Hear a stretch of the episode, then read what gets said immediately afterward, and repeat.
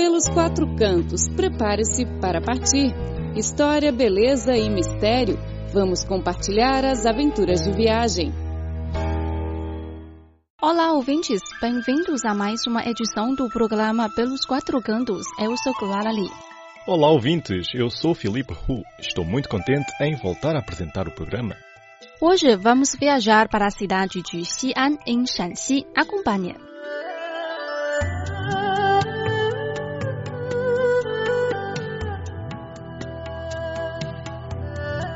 Situada na planície de Guangzhou, no centro do país, a cidade de Xi'an, antiga Chang'an, é hoje a capital da província de Shaanxi.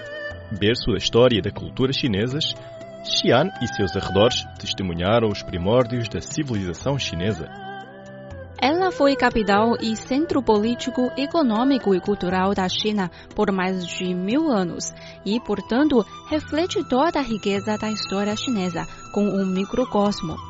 Uma viagem a Xi'an permite que os visitantes entrem em estreito contato com a longa história da China e sua riqueza cultural. As ruínas da cidade, desencavadas na vila de Yangguanzhai, condado de Kaolin, em Xi'an, são as mais antigas já descobertas na China e indicam que Xi'an possui 6 mil anos de história.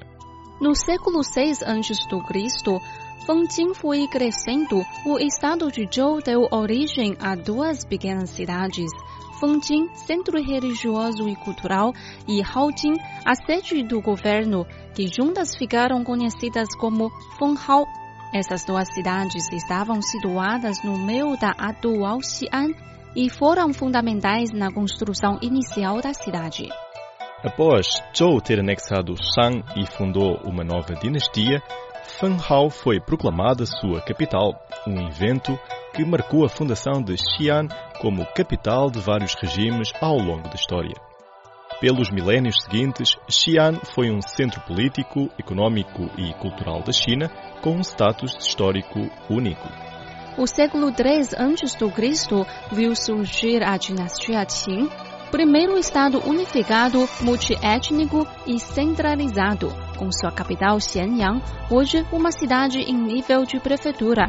Vizinha de Xi'an, a parte principal do Palácio Epang, o complexo palaciano do primeiro imperador da dinastia Qin, fica na atual cidade de Xi'an. Segundo revelam os achados arqueológicos, o Palácio Epang apresentava uma escala grandiosa cobrindo uma área de cerca de 15 quilômetros quadrados.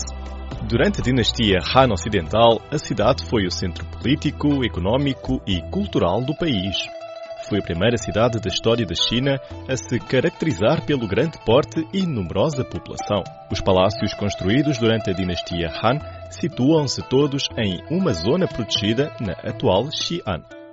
Após o estabelecimento da Rota da Seda, as estações finais da estrada eram consideradas a Roma no Ocidente e Chang'an no Oriente.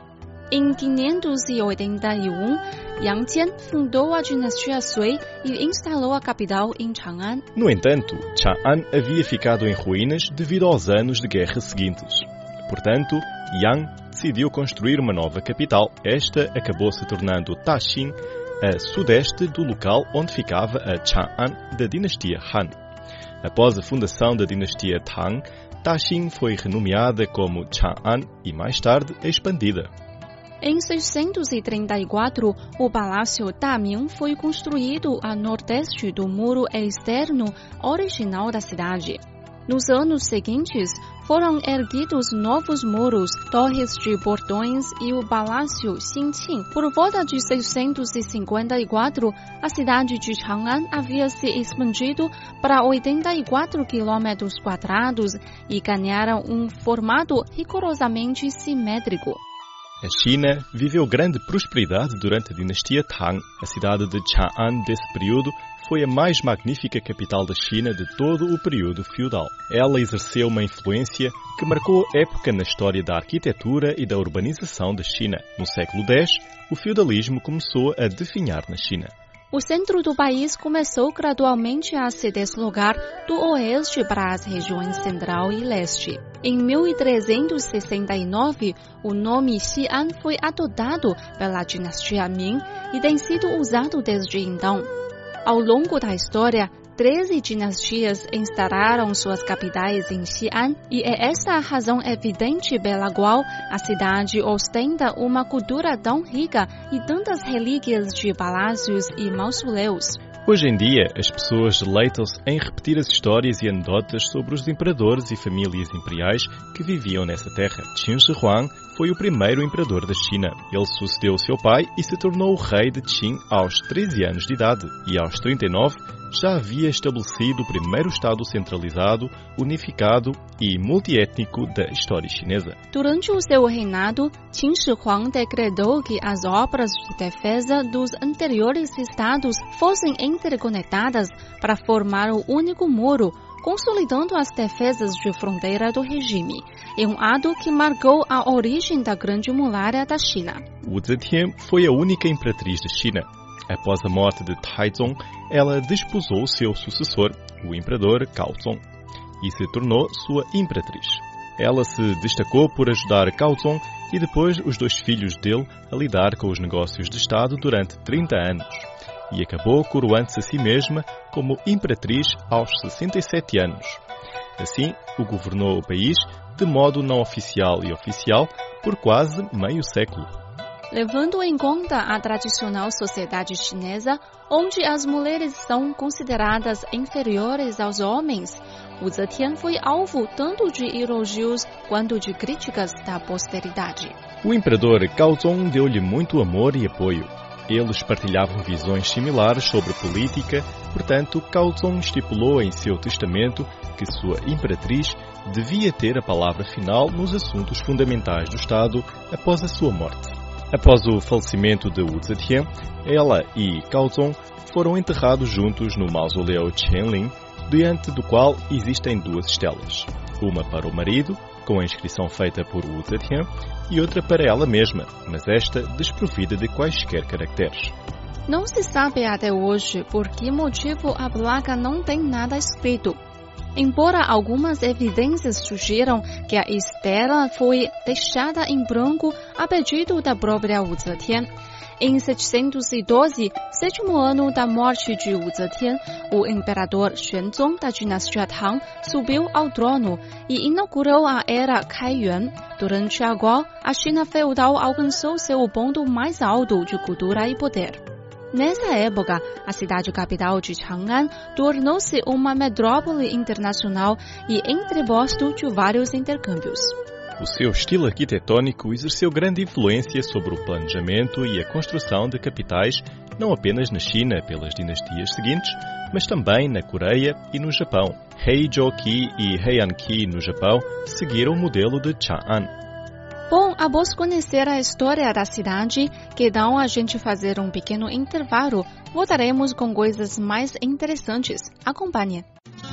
Prepare-se para partir e descobrir os quatro cantos do mundo. Conheça a história, beleza das paisagens e cultura dos lugares que vamos compartilhar com você.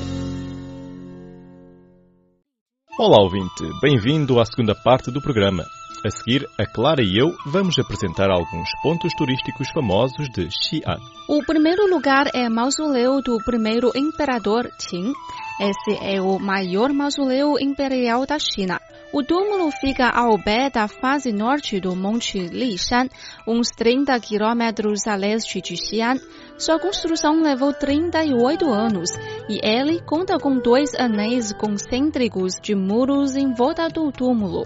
O Monte da Sepultura que vemos hoje tem a forma de um tronco cônico, cuja base mede 515 metros de norte a sul e 485 metros de leste a oeste, e cujo topo ergue-se a uma altura de 55 metros.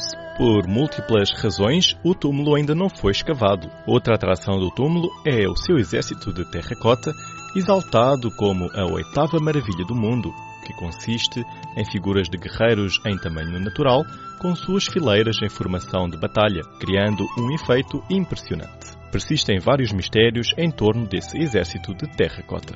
Como, por exemplo, as armas dos guerreiros foram preservadas da ferrugem por uma capa protetora de cromo. O fato de esta técnica de galvanização existir na China há dois mil anos é algo surpreendente, pois presume-se que ainda não havia eletricidade naquele tempo. O segundo lugar é o mausoléu Maolin, túmulo de Liu Che, conhecido como Imperador Wu Ti de Han. Sob o seu reinado, Han prosperou muito. Wu Ti despachou enviados para estabelecer relações com os reinos nas regiões ocidentais e assumiu o controle do corredor Heshi, sendo a partir disso bem sucedido em abrir a Rota da Seda com o qual obteve acesso ao comércio com a Ásia Central e terras além. Maolin ostenta um imponente estilo arquitetônico e relíquias funerárias extravagantes. É o maior dos túmulos construídos na dinastia Han e o que levou mais tempo para ser concluído. Os visitantes do Museu Maolin podem ver o grupo mais bem preservado de antigas inscrições em pedra. Os túmulos de servidores imperiais se agrupam em volta de Maolin. Entre eles, o mais famoso é o túmulo de Huo Qubing, um famoso jovem general. Ele comandou soldados quando tinha somente 18 anos, na época em que seguiu o seu tio Wei Qing no combate aos Hunos. Huo Qubing morreu com apenas 24 anos. Para celebrar o seu brilhante serviço militar, o imperador Wu Ti mandou construir um túmulo em sua homenagem e ordenou que fossem feitos entalhes de figuras decorativas em pedra para embelezá-lo. A seguir, vamos para o mausoléu Qianlin, localizado ao pé do Monte Liangshan, 85 quilômetros a noroeste de Xi'an. Qianlin é o único túmulo na China para dois governantes o imperador Gaozong e sua esposa Wu Zetian. O túmulo está dividido em uma necrópole interna e outra externa, com portais dos quatro lados e uma circunferência total de cerca de 40 quilómetros.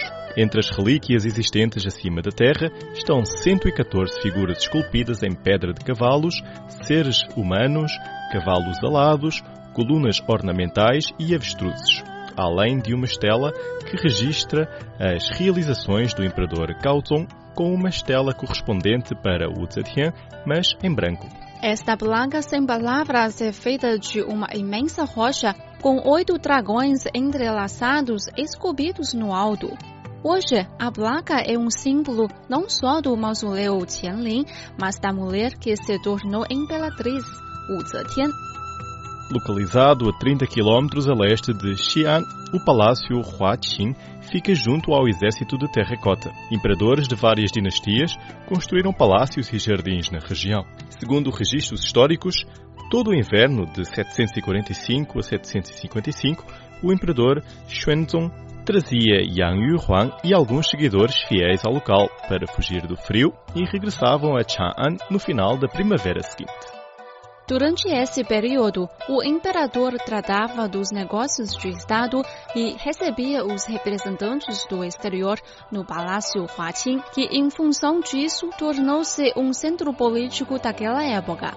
Hoje ainda é possível ver os aspectos arquitetônicos característicos no Palácio Huaqing, como o Museu de Piscinas de Banho Imperiais da dinastia Tang, o antigo local do incidente de Xi'an e o Museu de Ruínas do Jardim de Beras da dinastia Tang. O palácio possui um cenário muito agradável.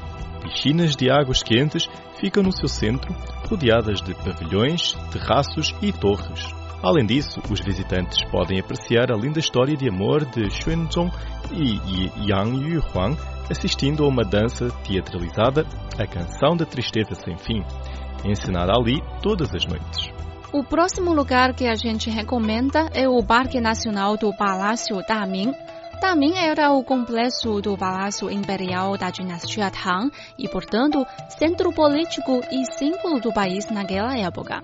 Originalmente chamado de Yong'an, que significa estabilidade perpétua, a sua construção começa em 634. O Palácio Taming era o maior dos três grandes palácios Tang de Chang'an. Após o reinado de Gaozong, foi sede de 17 imperadores Tang que administraram os negócios de Estado por mais de 200 anos. O estilo arquitetónico do Palácio Tamin tem influenciado o projeto de muitos palácios em vários países do leste asiático. O Palácio Tamin abrangia uma área de 3,5 km, 4,5 vezes o tamanho da cidade proibida de Pequim. Foi arrasado por um incêndio em 896. Bom, caro ouvinte, o programa de hoje fica por aqui. Espero que tenha gostado.